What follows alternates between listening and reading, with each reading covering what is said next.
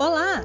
Esse é o podcast Ciência Feita Aqui, no qual trazemos para vocês quem são e o que fazem cientistas que estão pertinho da gente no Instituto Federal de Goiás, em uma conversa entre amigos.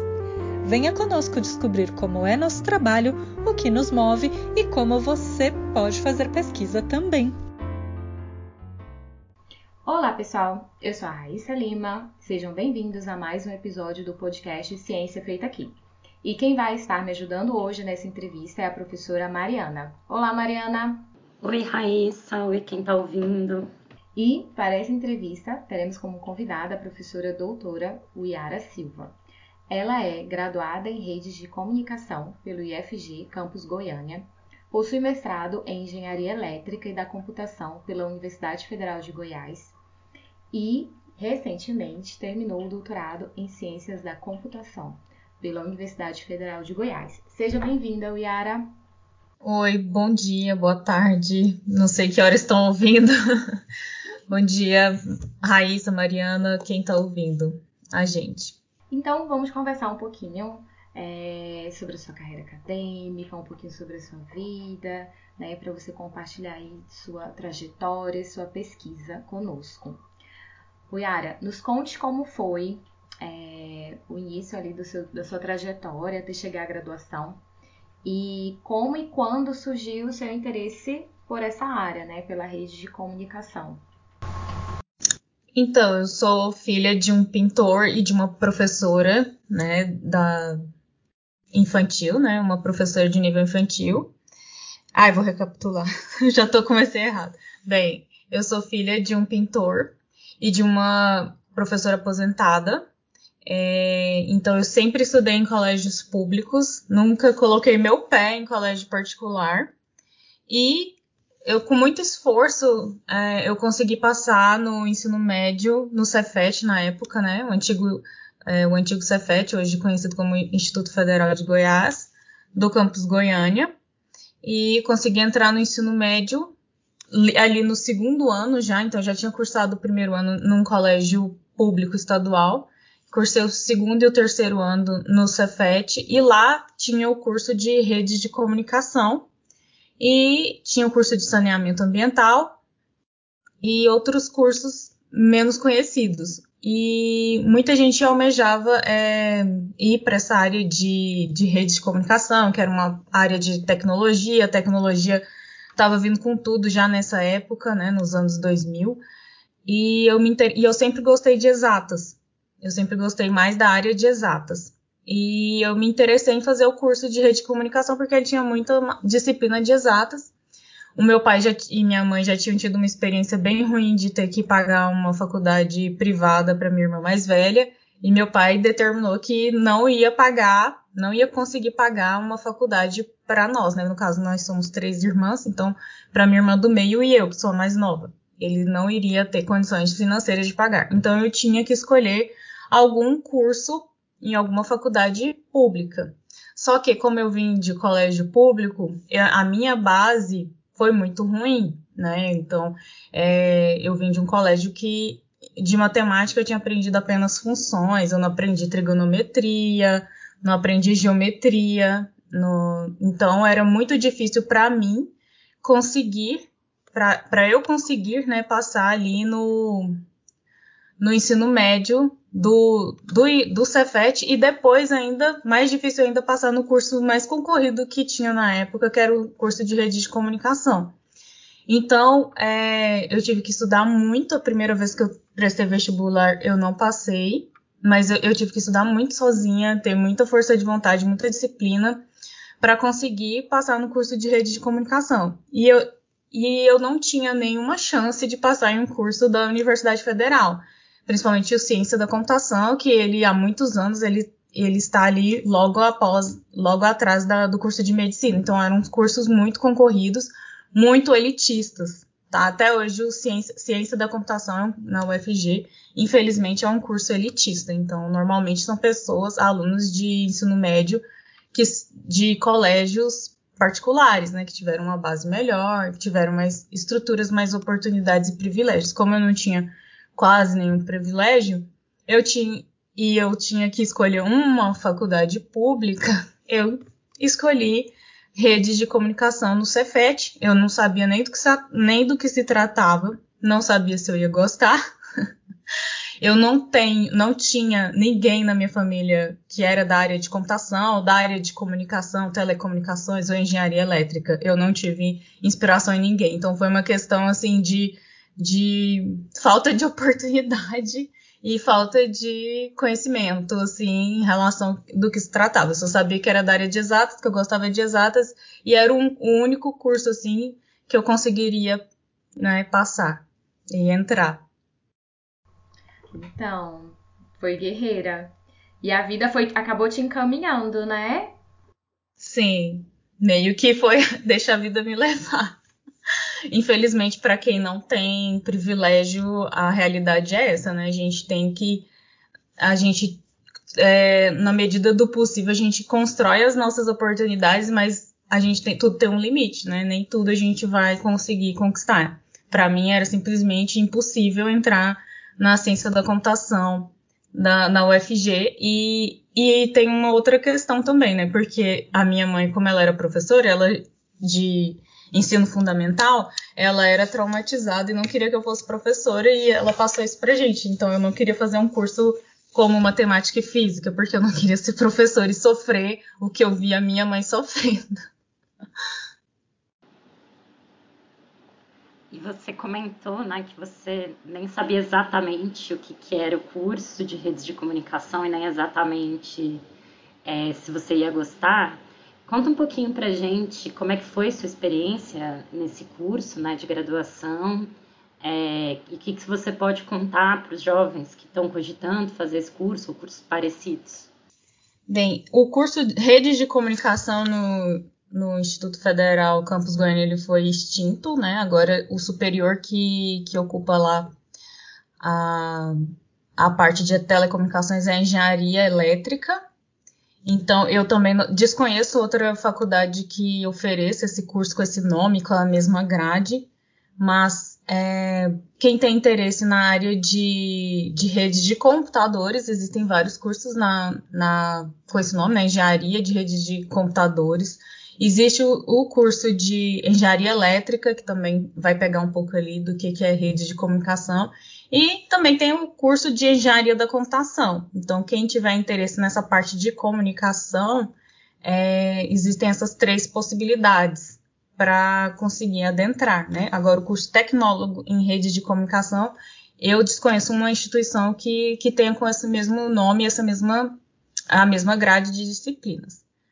Mas a minha experiência dentro da graduação também foi bem é, complicada, porque, por exemplo, eu entrei no curso de, de rede de comunicação, eu não tinha computador, né?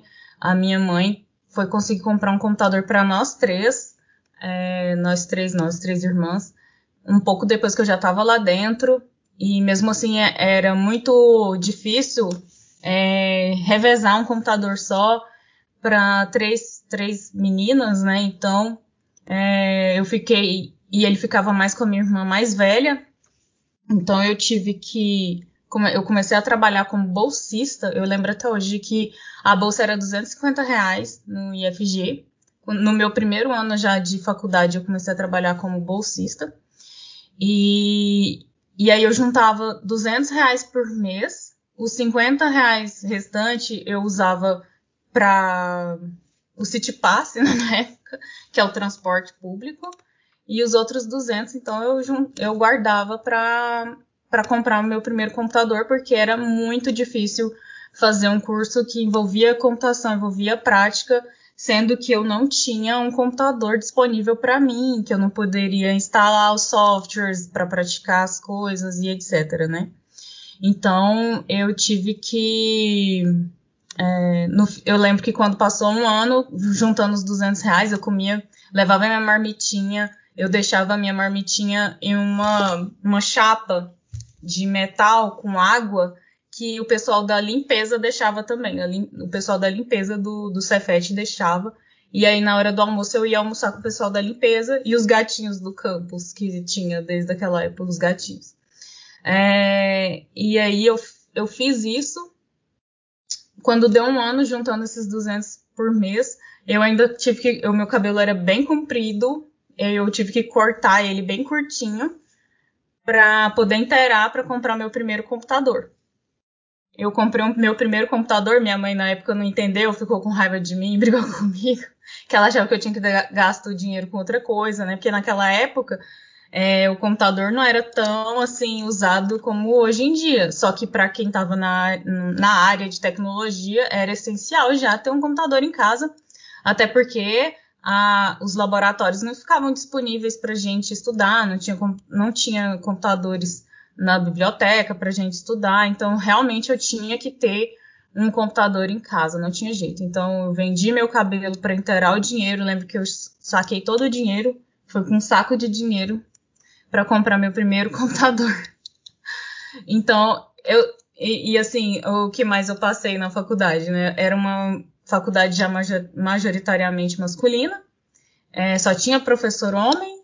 É, se acontecesse qualquer coisa lá, eu não tinha um professor assim é, para contar, para para me dar suporte. Eu não sabia dos meus direitos. Eu vejo que os alunos hoje em dia eles têm bem mais noção dos direitos, né, do que a gente naquela época.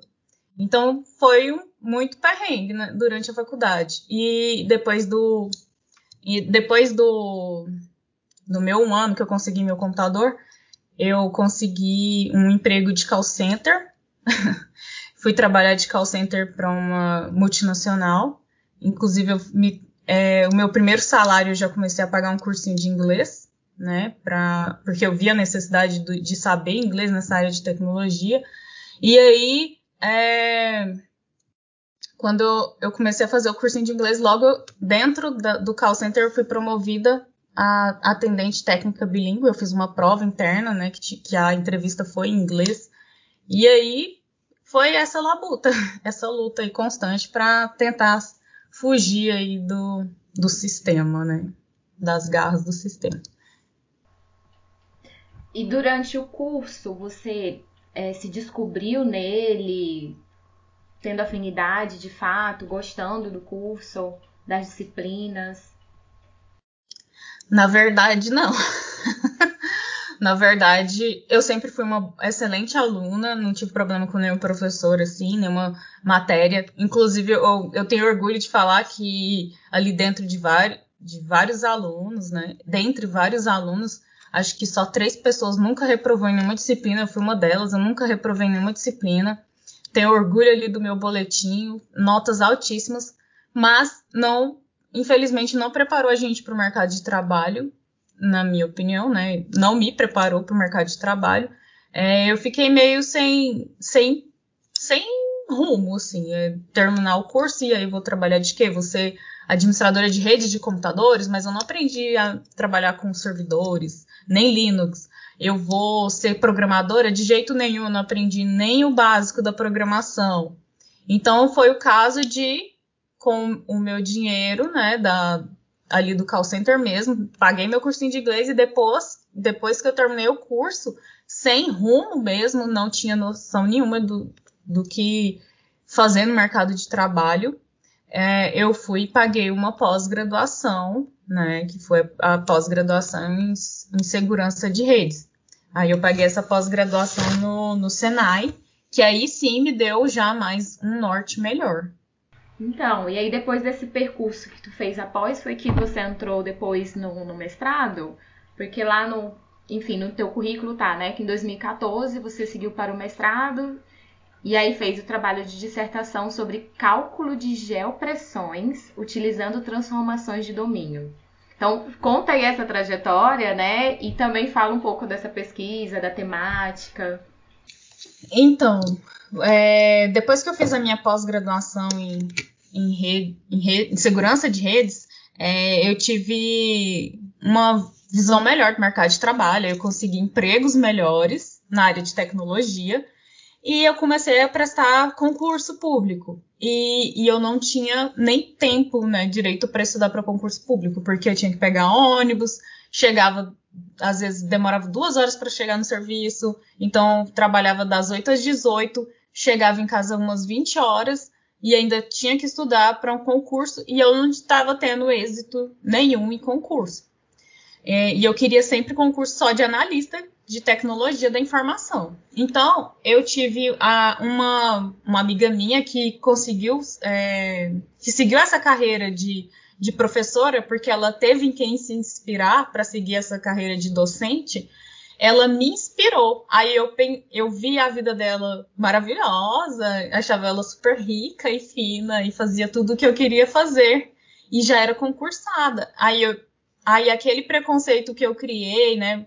É, ali dentro da, da, área técnica mesmo, as pessoas têm preconceito com quem é docente. Escutei muitas vezes pessoas falando que só é professor quem não deu, quem não foi bem na área técnica, então quem não sabe fazer direito à parte prática vira professor. Aí esse, é, eu venci esses preconceitos né, na minha cabeça, admirando professoras, né? No caso, principalmente, uma professora amiga minha. Então, eu decidi fazer concurso para docente. Aí, quando, quando eu decidi fazer concurso para docente, eu pensei, poxa, então eu também tenho que ter um mestrado, né?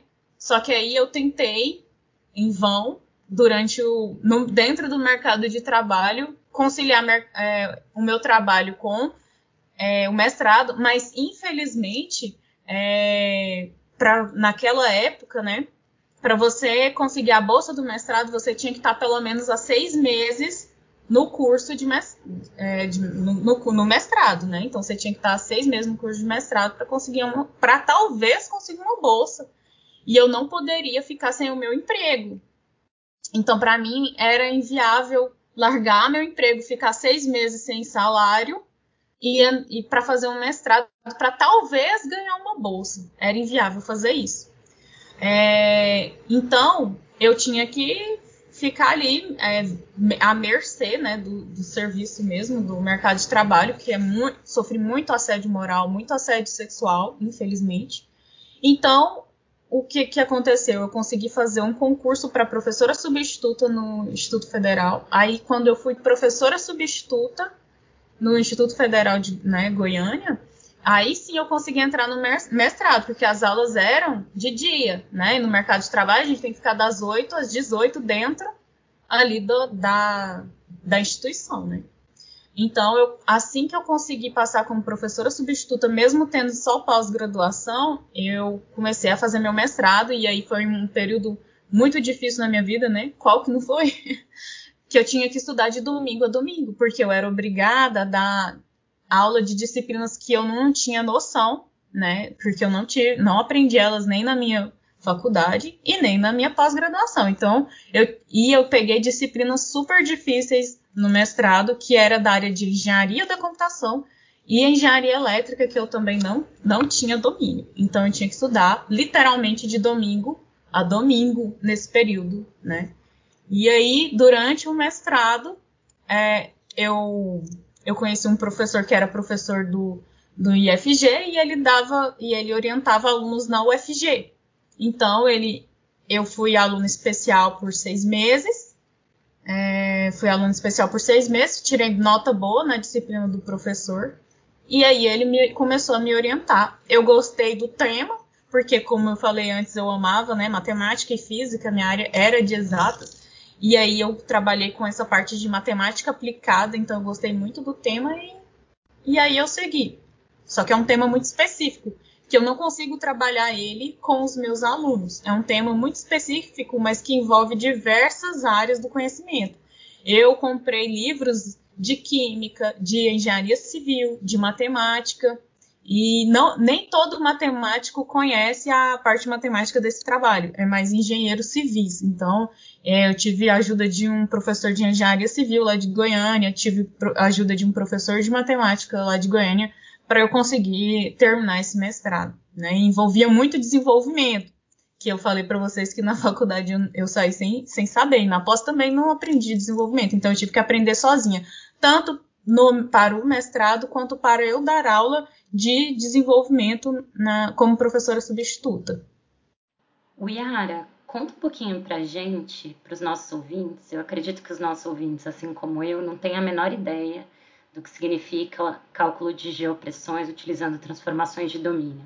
Explica para a gente um pouco mais o que, que, era essa pesquisa, quais eram os objetivos, é, que você precisava fazer, digamos assim? Sim, é, no momento que, que uma broca vai perfurar um poço para capturar é, petróleo, é, existem já opressões que podem fazer com que o poço ele imploda ou, ou exploda, né? Então pode, pode ter ali um deslizamento e normalmente são seres humanos que, que operam a broca. Então tem até casos de que pessoas que que faleceram mesmo, né, com acidentes sérios em plataformas de petróleo. Então, a transformação conforme de, de a transformação conforme de domínio, né, transformações de domínio, o que que ela faz? Ela pega um plano, planos, é, por exemplo, excêntricos e leva para o plano concêntrico, sem perder as características físicas, né, sem perder os valores físicos daquele plano. Ou seja, no momento que a broca vai perfurar um poço, a broca ela é um círculo e aí o poço é um outro círculo. Ela vai ficar ali excêntrica com o círculo, ou seja, ela vai ficar centralizada dentro do buraco. Então, é super difícil calcular as geopressões dentro desse poço, entendeu? Então, e para ficar mais fácil de calcular as geopressões dentro desse poço, que são as pressões surge e swap, a gente pega uma transformação conforme e transforma esse, é, esses dois círculos, né, excêntricos em círculos concêntricos, sem perder as grandezas físicas. Então, eu consigo fazer o cálculo das geopressões no meu novo domínio, entendeu? Então, eu criei um, é, tem, até patenteei, um, é, fiz um registro de software no site na época, de um, de um, de um programa que ele faz essa transformação é, essa transformação de domínio consegue prever as pressões surge e swap dentro do poço de petróleo. Por isso que eu falei que aí eu tive que estudei, estudar a dinâmica dos fluidos, tive que estudar um pouco de química, física, é, programação, tive matemática, então, muita matemática. Então, por isso que eu costumo falar que o meu mestrado foi em matemática aplicada, né? Porque eu peguei um modelo de transformação conforme programei ele para a gente simular as pressões, as geopressões nos, na, no momento da perfuração dos poços de petróleo. Por isso que eu falei também que, infelizmente, meus alunos nunca se interessaram por esse tema, porque é um tema muito específico e, e de fato, é, é bem difícil, viu? Bem difícil mesmo.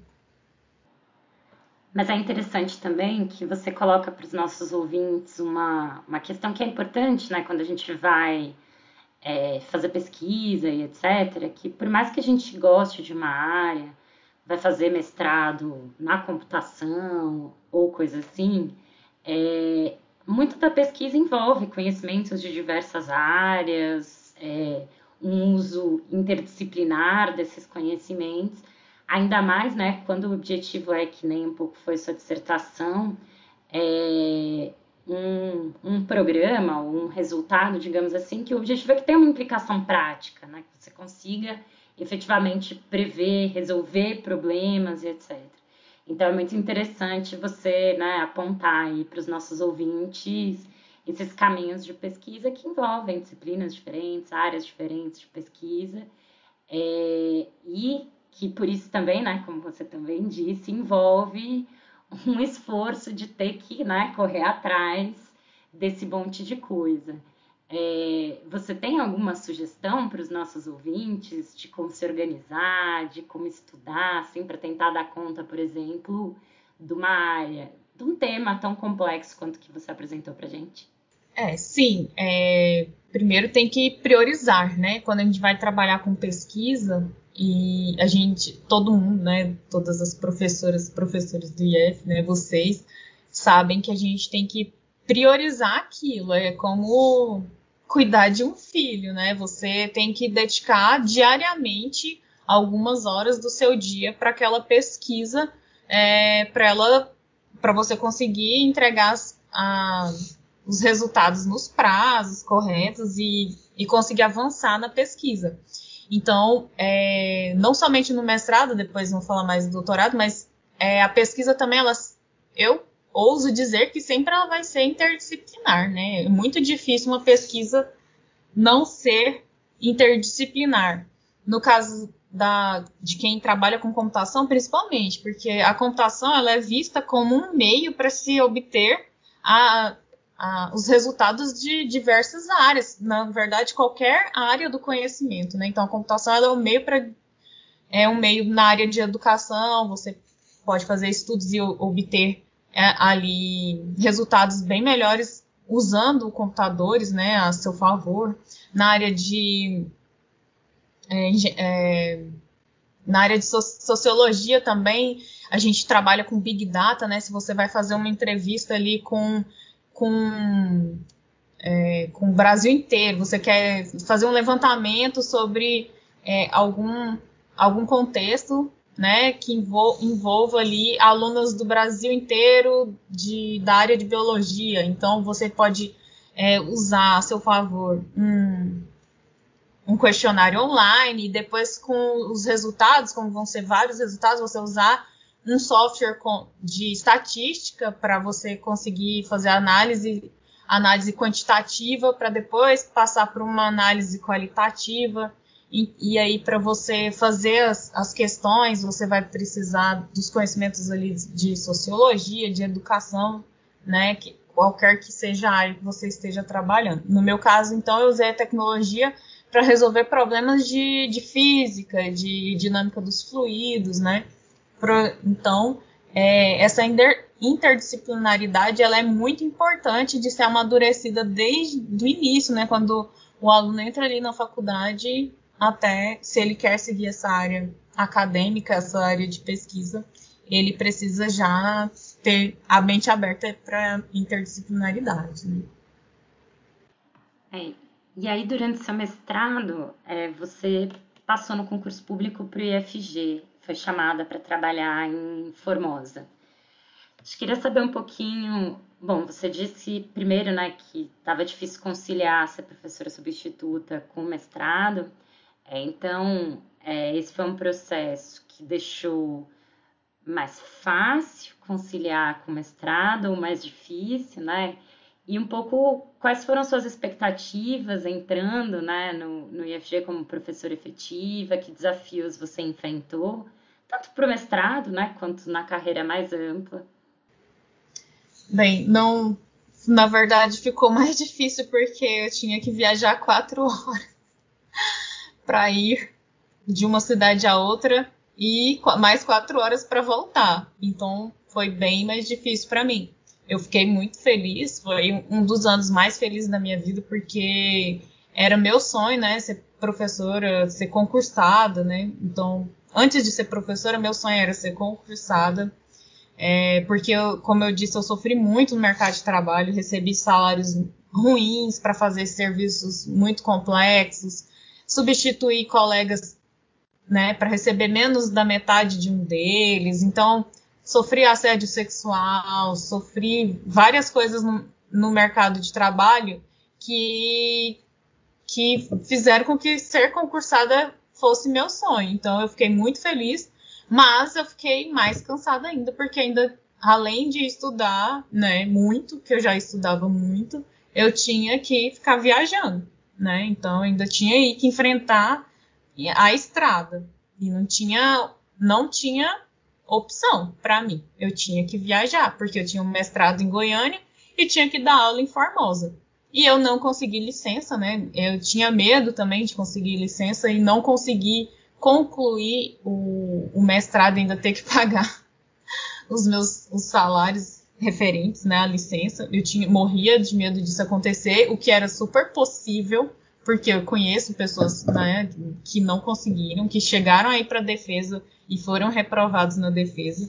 Então eu tinha muito medo. Além de ter medo também, é, eu não tive oportunidade de, né, quando eu, a única vez que eu tentei licença eu não consegui, né, edital de licença como para estudar pós-graduação. A única vez que eu tentei eu não consegui e e foi então foi bem difícil mesmo, bem difícil. É, depois disso tudo ainda, você resolveu fazer o doutorado.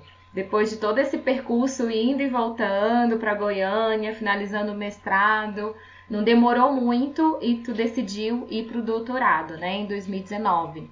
E trabalhou com o tema informática e educação. O que assim, um pouquinho diferente do outro, né? Voltado acho que mais para a área educacional. Como você seguiu essa linha de pesquisa? Né? O que, que te levou a escolher novamente esse tema? E fale um pouco dessa pesquisa. Nossa, na verdade, é, são temas bem diferentes. Mas então, é, eu, eu entrei efetivamente em 2019 no doutorado, mas em 2018, desde o início de 2018, eu fiz é, disciplinas como aluno especial. Então, na verdade, eu estou no meu doutorado desde 2018.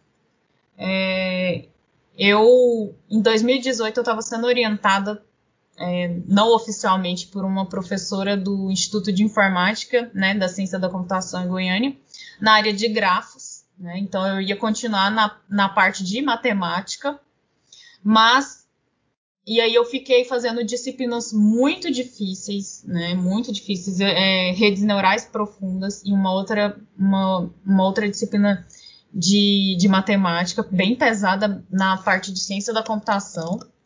E essas disciplinas, cada uma delas, né, eu fiz uma em, no primeiro semestre de 2018 e outra no segundo semestre de 2018, cada uma delas exigiam, exigiam mais ou menos 20 horas de dedicações semanais só para aquela disciplina. E, e, e eu estava sendo orientada por essa professora também na área de gráficos, só que quando chegou em 2019 que, que eu ia poder tentar como aluna é, efetiva, né, aluna regular do doutorado, a professora que estava me orientando não saiu do programa, ela não podia mais orientar, eu fiquei desolada. Mas aí, quando saiu, eu olhei o edital e vi é, a área de informática e educação, a linha de informática e educação que eu nem sabia que tinha ali no Instituto de Informática. Daí eu mandei um e-mail para a professora que estava ofertando um, eu acho que eram uma ou duas vagas, eram poucas vagas. Aí eu perguntei, eu falei para ela que eu queria trabalhar com meninas na computação, porque da, dos trabalhos que eu já já já trabalhei, né? Dos trabalhos que eu já trabalhei, o que eu mais gostei foi a de, de, de, professora, foi a docência. Então, eu já fui várias coisas, né? Como eu disse, eu já fui suporte, já fui é, call center, já fui administradora de redes, gerente de TI.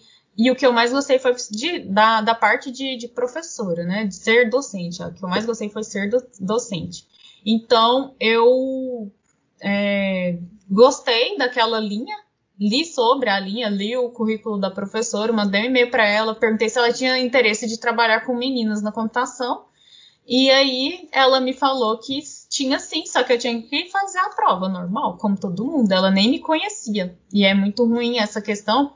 Às vezes você vai entrar num doutorado, você não ser conhecida, mesmo que você faça a prova, você depois tem a entrevista com o professor. Essa parte de não ser conhecida é muito complicada. Por isso que a gente costuma fazer é, disciplinas como alunos, aluno, aluno especial, né? Então eu fui, passei na prova de inglês, passei na no projeto, escrevi o projeto, passei no projeto, fiz a entrevista com ela, ela gostou de mim, aí a gente seguiu juntas. Aí eu entrei nessa linha, foi assim. E conta um pouquinho mais pra gente da sua pesquisa de doutorado, quais que eram suas questões, é, como é que foi a pesquisa, que tipo de pesquisa você fez? Então, é, a minha inspiração para para o doutorado foi mulheres na computação, por eu, pela minha vivência, minha experiência ali, foram quase oito anos na, no mercado de trabalho de computação, né, muitos anos sendo aluna de computação, e aí já alguns anos sendo professora de computação, e eu então já, já notava as problemáticas, né, por ser uma mulher nessa área majoritariamente masculina, e eu falei para minha professora de doutorado que eu queria ser eu queria trabalhar com meninas na computação. Ela deu até uma insistida para eu trabalhar com inclusão, mas com cegos, mas ela viu que eu não estava feliz e ela deixou, então ela permitiu que eu é, trabalhasse com meninas na computação. Então foi minha inspiração. Mas aí, aí ela falou, mas a gente tem que achar o problema, né? A gente tem que achar um problema. E assim, na computação a gente não pode só problematizar, a gente, além de problematizar, a gente tem que dar propostas e soluções, né? Então ela primeiro eu nem nem tinha o, como definir um problema, porque para eu falar que um problema é um problema, eu preciso de uma pesquisa científica que tenha afirmado isso. Então foi quando eu fiz a revisão sistemática para coletar os, os, problemas que as mulheres sofrem na computação. Então eu, eu, é, eu fiz uma revisão sistemática que eu tenho muito orgulho dela, que eu lembro que eu coletei é, cerca de 818 artigos e fui filtrando ali para os artigos que respondiam minhas questões de pesquisa. E aí eu consegui, a gente é, montou categorias de problemas que as meninas sofrem, né, estudando computação. A gente focou o escopo, assim, a gente diminuiu o escopo para meninas, estudantes, universitárias de, de cursos de computação, né, que só mulheres na computação é muito abrangente, tem as mulheres que trabalham com computação, então a gente focou só nas universitárias. E aí eu consegui as respostas para as questões de pesquisa né, da revisão sistemática da literatura. E aí é, a gente chegou nas categorias de problemas, que era o duplo isolamento das meninas da computação, é, o assédio, né, as piadinhas, a discriminação de gênero. A gente chegou em várias, em várias categorias de problemas que as meninas sofrem. E aí a, gente, uma outra, a outra questão de pesquisa era quais são as soluções que, que são apresentadas na bibliografia para diminuir esses problemas, né? E tinham pouquíssimas, pouquíssimas soluções, né? A maioria eram projetos de, é, de ensino, pesquisa, extensão mesmo, que algum, alguém fazia até cartazes para para evitar bullying, para evitar assédio, é, trazer o conhecimento mesmo, porque eu até falei em um, em um, documentário que eu participei que muita coisa que eu sofri no mercado de trabalho e como estudante de computação, eu não sabia que eu sofria porque eu era mulher. Eu achava que, que todo mundo passava por aquilo. Eu não tinha essa consciência. Então, é, estudando sobre é, feminismo mesmo, aí eu fui ter a consciência que aquilo que eu passava era porque eu era mulher, né? Simplesmente pelo fato de ser mulher. Então, é, essa consciência a gente tem que trazer para dentro da, das universidades, né? Porque tanto quem pratica quanto quem sofre, às vezes nem sabe o que está acontecendo, não tem a consciência do que está acontecendo. Então, a gente, primeiro passo é trazer essa consciência, né? Trazer essa consciência para os alunos, para as alunas, para os professores, para as professoras. É... Então, esses projetos eram muito importantes. Foi aí que eu vi um projeto é, que chama Cunhantas Digitais. Cunhanta é menina em, em, acho que tupi, em alguma linguagem indígena. Era um, um artigo que foi publicado pela, pel, por esse, pelas meninas desse projeto. E esse projeto eu fui ler mais sobre ele, era cadastrado na, na SBC, que é a Sociedade Brasileira da Computação, então ele é cadastrado no programa Meninas Digitais. Aí eu fui ver como é que era como é que fazia para cadastrar um projeto desse, e aí eu criei o Caliandras Digitais na, na época da pandemia, em 2020, e cadastrei na, na SBC, e tô aí na luta para conseguir ajudar nessa questão, né? Então, mas as, as propostas de soluções eram basicamente esses projetos. Só que eu e minha orientada, a gente foi além, né? Porque a gente descobriu que a, o, o grande problema ali do senso de pertencimento não era só das meninas, era dos meninos também. A área de computação é a área que mais tem evasão no Brasil. Né? Tem mais evasão que a área de engenharia civil, por exemplo. É, então, a gente queria entender por que, que isso acontece. Né? Então, a gente descobriu alguns problemas sofridos pelos meninos também. E uma das possíveis causas, ou seja, uma das possíveis soluções para diminuir essa evasão é melhorar a parte socioemocional dentro de sala de aula. Então, ao invés de, de ensinarmos com aquele modelo rígido, de prestar atenção só na, na dimensão cognitiva né, dos alunos e alunas, a gente trabalhar os aspectos socioemocionais. Então, a empatia, né, a, a capacidade de, de, saber ouvir, né, a aceitar a opinião dos outros, a de, do, o simples fato de cumprimentar, né, é, não criticar. Então, a gente conseguiu fazer, criar um modelo, né, é, de análise de conteúdo. Inclusive, eu baseei até na, na Bardan, e voltando para interdisciplinaridade, né? Tive que estudar desenvolvimento, Python, mas também tive que estudar Bardan, que é análise de conteúdo, na área de linguística. Eu li, devorei o livro dela para conseguir criar meu modelo, além de ler vários artigos, vários e vários artigos sobre análise de conteúdo para criar um modelo uma, que, que, tem uma tríade. Então, ele avalia não só aspectos cognitivos dos alunos, avalia aspectos emocionais e sociais. O, e são três pilares que eles não andam separadamente, né? Se você tiver é, problema em uma dimensão, essa, esse problema ele pode é, espelhar em outra dimensão. Então, você pode ter, se você tiver, por exemplo, um, uma aluna que tem um senso de pertencimento super baixo na, na, na, dentro da sala de aula dela, ela não interage com os colegas, com as colegas, ela não não se sente pertencente, ela dificilmente vai prestar atenção na aula, vai ali fazer as atividades e conseguir é, evoluir a parte cognitiva. Então, são, são áreas que são dimensões que elas andam juntas, elas são importantes, igual, elas são igualmente importantes, né? Somos seres sociais, então a gente tem que, que socializar, a gente aprende, né? Ninguém vive sozinho, né? Ninguém, ou sozinho, a gente, nós precisamos é, viver em sociedade. A gente aprende observando as pessoas ao nosso redor, a gente se inspira nas pessoas ao nosso redor. As nossas decisões elas são é, influenciadas pelas pessoas que nos rodeiam. Então, tudo isso aí tem que ser levado em conta no modelo de educacional dentro de sala de aula. Tema extremamente importante esse que você levantou no seu doutorado e toda essa pesquisa que você fez, todo esse aprofundamento, né? Vindo de uma área que é majoritariamente, né, é, onde tem mais homens, né? Então, com certeza, é, mulheres que leram, seu, que né, poderão vir a ler seu trabalho, enfim, com certeza vão se inspirar em fazer novas pesquisas, fazer novas mudanças nessa área, enfim. E a gente viu que você tem engajado nessa área, né? Tem seguido nessa trajetória e já se inspirou e realizou outros trabalhos a partir né, desse teu doutorado, né, como o Caliandras Digitais, que é super lindo, né? Queria muito que você falasse um pouquinho dele. E eu vi que também tem o análise de gêneros na computação, né? Que também é um outro trabalho voltado para essa área, né? É, fale um pouquinho para a gente, para os nossos ouvintes, por favor.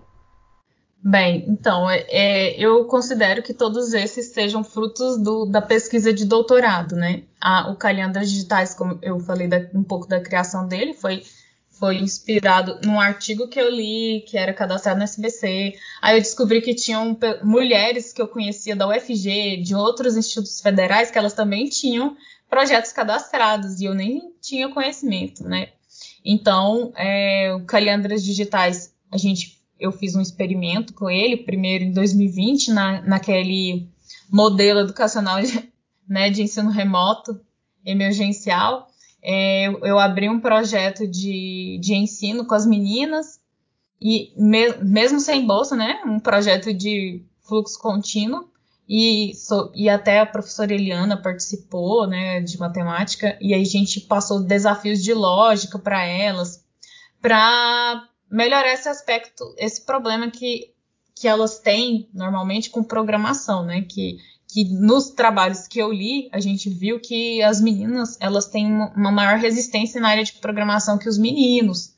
E isso não quer dizer que é porque as meninas têm um cérebro diferente dos meninos para a área de exatas, para a área de programação. A gente viu pelos, pelos estudos que fizemos, né, eu e minha orientadora, que isso pode se se dever à criação, né? Então, desde cedo, o menino ele é ensinado a brincar de, de Lego, ele é, ele é estimulado a jogar videogame. Então, essas partes que desenvolvem a, esse raciocínio, né?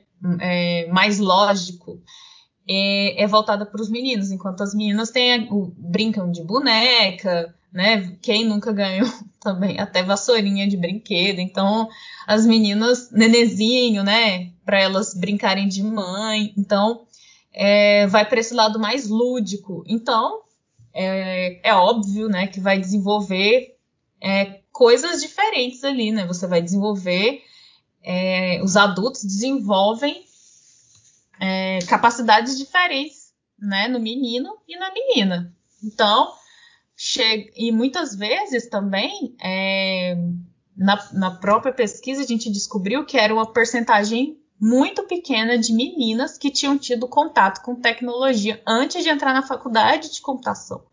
Então, normalmente, o menino, ele já tinha brincado de videogame no computador, já tinha se deparado com algum problema ali no computador, por exemplo, é, para ele instalar o, o, jogo, às vezes ele aprendeu alguma coisa de computação, entendeu?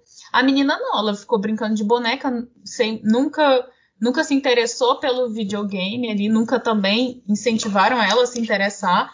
E aí, quando ela chega na computação, é, é de se, se esperar mesmo que o menino vai ter mais facilidade. E aí tem várias outras coisas, são muitas camadas, né?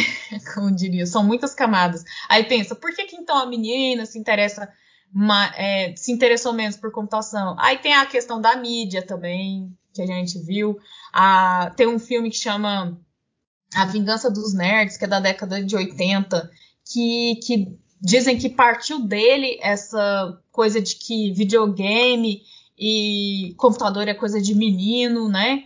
E, e não é de menina, sendo que a gente tinha lá o ENIAC, o primeiro computador eletroeletrônico, tinham seis programadores, então quando a computação começou, tinham mais mulheres do que homens. Ah, tem uma foto no jornal da USP, no site mesmo do jornal da USP, da primeira turma né, de computação, 70% eram mulheres. Por que, que as mulheres evadiram da computação? Então a mídia ela teve uma grande, entre aspas ou não, né, culpa aí nessa evasão das meninas. Então ela começou a vender que a computação era para meninos. Então as propagandas elas mostravam é, meninos jogando, se referenciava ao sexo masculino. Então as propagandas de, de videogame, propaganda de jogos, de algum hardware que, que tivesse vendendo nunca tinha ali a presença de uma mulher, né? Era sempre um homem. Até as meninas, as personagens de, de jogos, elas são muito poucas e quando existem, elas são super sexualizadas, né? Então a, a menina ela não se vê ali como a guerreira, né? É... Então a mídia ela condicionou isso na cabeça das pessoas, né? Que videogame, tecnologia, ela era uma questão era um assunto para homem. E aí, por que, que, a mídia fez isso também, sendo que antes era para mulher? Aí tem a, também, né, é, no livro do, do Thomas Misa, né, ele explica que quando a computação começou a ser uma área mais elitista, começou a aquecer no mercado de trabalho, os homens tomaram o lugar ali e as mulheres foram é, expulsas mesmo, né? Então, ele, como como antes, quando era vista como uma área de secretária, assim, uma área é, né, de terceira categoria, as mulheres tinham o domínio. Aí quando começou a ficar elitizada, os homens tomaram para eles, né, se apropriaram da computação para eles. E a mídia, claro, feita por homens, é, condicionou tudo isso na cabeça das pessoas. Então, são várias camadas e vários porquês. Então, é uma corrente, assim, bem horrível, horrorosa que aconteceu e a gente tenta lutar contra elas. Então não é que a menina tem um cérebro diferente do menino que não vai, que é por isso que ela não gosta de, de computação. É porque ela não tem referências femininas ali, que de, de, de normalmente uma mãe que trabalha com computação, uma irmã mais velha, né? Então aí já, já se por acaso ela entrar na faculdade, ela ainda vai ver vai ter se deparar com um menino ali que tem um irmão mais velho que era da computação, então o menino já aprendeu, já entra programando às vezes, muitas vezes já entra programando, já sabe instalar um jogo, sabe? Já sabe, tem um pai que faz isso ou aquilo na área de computação, e a menina não, né? A menina dificilmente vai entrar e as que vão entrar, elas não vão ter tido esse contato com a computação, então elas vão ter maior dificuldade, e aí isso vai reforçar o preconceito ela vai ouvir piadinhas dos, dos colegas e dos professores.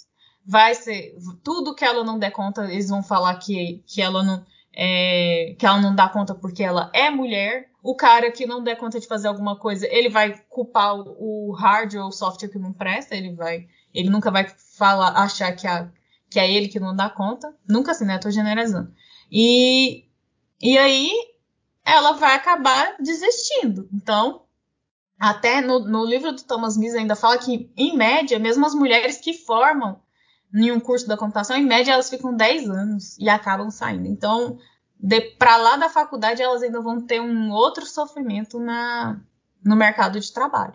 E assim, a gente interessa por computação, a computação é uma área é, super aquecida, é uma área que todas as outras áreas realmente precisam dela, tem um déficit de, de profissionais qualificados no mercado de trabalho. Então, a saída é trazer essas meninas para a computação. E se a menina gosta, por que não, né? Ela não incentivá-la a seguir a computação. Então, esses projetos existem para isso, para incentivar elas a entrarem na computação e para elas permanecerem na computação. E voltando ao outro trabalho que você disse, é, os problemas enfrentados por alunas de graduação né, em ciência da computação, essa é, é, a revisão sistemática que eu tinha falado antes, que a gente tinha duas questões de pesquisa, uma foi para é, categorizar os problemas sofridos por elas, e outra foi para é, descobrir qual, o que tinha, estava sendo feito para evitar, né, ou então, pelo menos, diminuir esses problemas. E essa revisão sistemática virou justamente um artigo seu também, né? Para além de fazer parte do seu doutorado. É, quando você estava comentando dessa revisão sistemática, é, enumerando alguns problemas enfrentados por alunos, é, eu fiquei curiosa porque você comentou de um que você chamou de o duplo isolamento das meninas da computação. É, o que, que é esse duplo isolamento? Sim, então, a, as meninas elas sofrem com um estereótipo de gênero dentro da computação. Então, a, as que entram na computação, é, inclusive nesse artigo mesmo eu mostro um outro que tem a figura de crianças, figuras, né, desenhos de crianças é, representando como seriam as mulheres na computação. Então, são figuras de mulheres não atraentes fisicamente, né? É, mulheres normalmente com é, esquisitas, né? Que eles, entre aspas, esse termo não pode ser usado, mas é, é, é citado assim no, com personalidade introvertida, né? E desinteressantes. Então as mulheres elas sofrem pre preconceitos é, já estereótipos, né? Elas sofrem com estereótipos físicos e, e de personalidade. E aí, então, logo dificilmente alguém vai querer se misturar com, com essas meninas.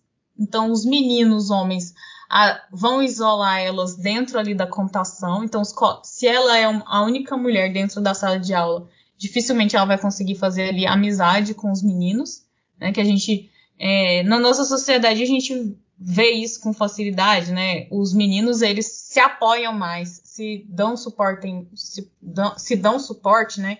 Então, se, se uma menina briga com um menino, é, é normal os outros meninos, né?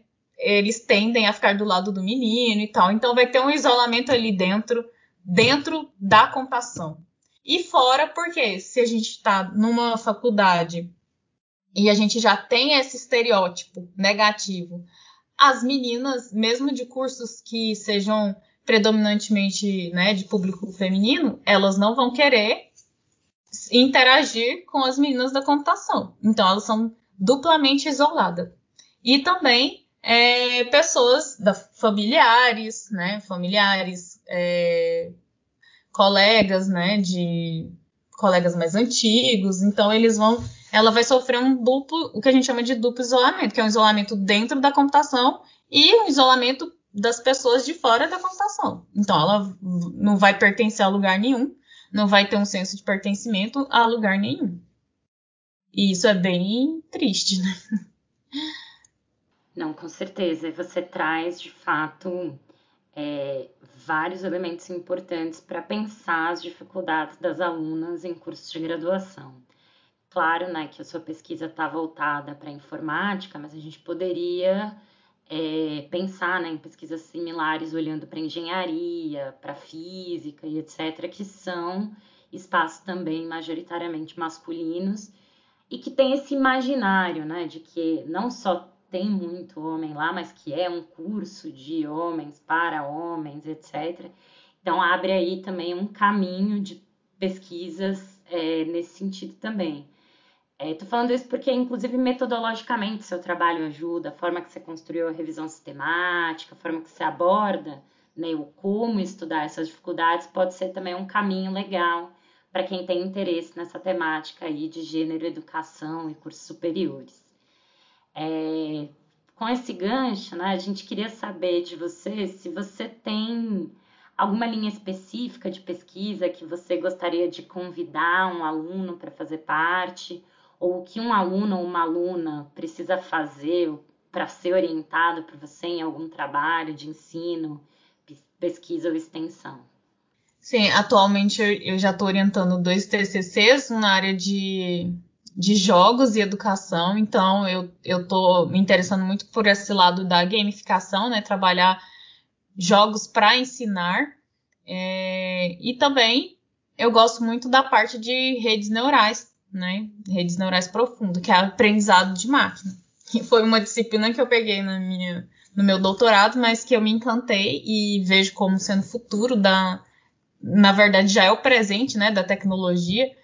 Então, essas duas áreas aí, quem tiver interesse, eu estou disposta a, a cooperar. Oi, Ara, tem uma pergunta aqui de praxe. É, que é uma curiosidade que muitos dos nossos alunos têm a respeito né, de nós pesquisadores, né? É uma pergunta meio clássica. E aí a gente quer saber de vocês, se você acredita em Deus, se tem alguma crença, alguma religião, como que é? Ah, eu adoro. É, eu tenho todo um mundo fictício aqui na minha cabeça que poderia transformar em uma nova religião. É, bem, é, eu fui kardecista durante a maior parte da minha vida, mas estudando assim bastante diversas ciências, vocês viram, né? Eu estudei várias áreas do conhecimento. É, eu deixei de acreditar no Deus cristão, né? E, inclusive quando eu, eu deixei de acreditar em Jesus primeiro e, e eu sofri como se fosse eu entrei em luto quando eu deixei de acreditar em Jesus, porque eu não tinha. Quando a gente cresce numa religião, a gente é condicionado ali, né, a, tratar aquilo como verdade absoluta. E quando eu vi várias outras verdades e vários outros argumentos, eu me deparei perguntando várias vezes quais provas eu tinha de que Jesus tinha, realmente existiu, né? E não, cientificamente não tem nenhuma. Então eu deixei de acreditar primeiro em Jesus, sofri um luto, né? É, quase que chorei mesmo, como se alguém que eu gostasse muito tivesse morrido. E aí, depois, é, meu mundo caiu quando eu comecei a me ver questionando a existência de Deus. Então, é, eu passei por um processo é, meio tenso nessa questão de religião. Hoje eu já estou melhor com isso. Eu não me considero ateia, porque eu, eu sou. Eu me considero, na verdade, panteísta, né? Eu, eu acho que Deus é tudo que a gente toca, mas é, essa concepção de bom, bem ou mal, ela é muito falaciosa porque a gente consegue é, usar ela aqui para a gente e para as nossas crenças, né? É, mas assim, para o universo, né, é meio complicado você usar essa noção de, de, de bem mal, até porque a, a Terra ela não é o centro do universo, como a maioria das religiões colocam, né? Pelo menos as religiões que eu conheço. Ela não. É... O tempo ele não é linear, então muitas vezes eu fico me questionando, então não tem necessidade de ter tido um criacionismo, já que o tempo não é linear, não tem necessariamente que ter tido um ponto onde tudo foi criado e etc. Então eu sou, eu acredito, eu sou panteísta, eu acredito que Deus é tudo, só que é, não tem essa noção de bem só que Deus não é bom nem mal, é isso que eu quero dizer. Ele é, né? Então, se eu estiver triste, eu não vou rezar para ninguém, porque eu acho que isso não vai mudar em nada. É, mas eu acho que é uma, é uma inteligência. É uma a, a natureza ela é inteligente, do jeito que tudo se encaixa. E não fala só da natureza aqui no planeta Terra, eu acho que o universo, né? Tudo se encaixa no universo, né? As leis gravitacionais, a, os meteoros, é, então a, as estrelas, né? Aquecendo ali os, os sistemas. Então eu acho que tudo é muito inteligente para eu falar que não é vivo, não, não é pensante. Então, para mim, Deus é isso. Só que não faz diferença se eu tô mal ou, se eu tô feliz, entendeu? Porque eu sou insignificante pro resto do universo, eu penso isso. Então, eu acredito que quem dá sentido à, minha vida sou eu mesmo, né? Então, é, foi um processo ali de luto mesmo que eu sofri, mas hoje eu estou bem com a minha, minha crença, né? Mas eu não considero ateia, porque a ciência, ela é, ela é, a nossa ciência né, humana, ela é muito pequena. O que ela nos descobriu hoje, ela pode descobrir amanhã. Mas eu não acredito em mais nada sobrenatural e, nem, e em nada que vá contra o que a ciência já descobriu até hoje, né? Que a maioria das religiões, infelizmente, elas vão contra a ciência. Interessante, né? Diferente. Eu acho que cada um tem um, uma forma de pensar, uma forma de, né, de, de agir, enfim, e encontra o seu significado, né? Eu achei bem interessante. Obrigada por compartilhar com a gente né? e eu gostei muito de você ter falado dessa organização no sentido da natureza, né? Porque é tudo muito perfeito, né? Do sou da área da biologia, gente. Então, assim, tudo é muito lindo. Eu falo para os meus alunos, tudo se encaixa perfeitamente, né? Desde a parte da natureza em si, a parte fisiológica, tudo, tudo muito perfeitinho, lindo. É... E aí chegou o nosso momento de dicas culturais, que eu sei que você vai gostar bastante, porque você tem muita coisa, muita coisa bacana para compartilhar. Eu sou curiosa, tô curiosa para saber o que, que você vai compartilhar hoje. E aí você pode dar sugestão do que você quiser, de livros, filmes, músicas, fica à vontade. Tá, então eu vou dar uma sugestão de um filme que eu sempre passo na, na minha disciplina de sistemas operacionais, que é Piratas do Vale do Silício, né? O Vale do Silício ele fica ali na Califórnia, ele tem é um, uma cidade industrial, ela contém várias empresas, como por exemplo a Google, né, IBM. Então, é, esse filme ele conta a, ali a criação da Microsoft e da, da Apple, né? Então, conta a história do Steve Jobs e do Bill Gates. Eles, eles já foram amigos, né? Então, é meio que o Bill Gates passando a perna ali no Steve Jobs, só que a gente não ficando triste, porque o Steve Jobs também era um cara bem close errado. Então é bem interessante assim para você ver o início dos computadores pessoais, né? É, desse, dos computadores com interface gráfica, que é esses que a gente conhece hoje em dia. É, Piratas do Vale do Silício. Tem o livro que eu indiquei esses dias também, que é Belas Adormecidas, que é do Stephen King que é um livro que, que é uma distopia, né? Acredito. Pode me corrigir se eu estiver errado. Mas é, seria um, um futuro onde não existem. As mulheres, todas elas dormem. Então, como seria o planeta Terra só com homens acordados? Entendeu? Aí é esse livro é maravilhoso. Eu até, assim, não tenho preconceito porque o autor é, é homem, porque ele tem uma sensibilidade incrível ele escreveu junto com o filho dele, que é o Owen King. Eu fiquei por muito tempo achando que o Owen King era uma mulher de tão sensível que foi o livro, assim, como se tivesse. Quem estivesse escrito realmente estivesse na pele de uma mulher. Não tem como ter sido um homem que escreveu aquilo, mas foi, foram os dois homens. Só que a esposa de Stephen King também é mulher, é, é escritora, então eu acredito que ela deve ter ajudado bastante. Então, é, é um livro tenso, é um livro pesado, pode causar gatilhos, né? Porque vocês podem imaginar o que, que aconteceria se todas as mulheres caíssem dormindo, o que, que os homens fariam. Mas a gente é, imagina que aconteceria aquilo ali mesmo, infelizmente.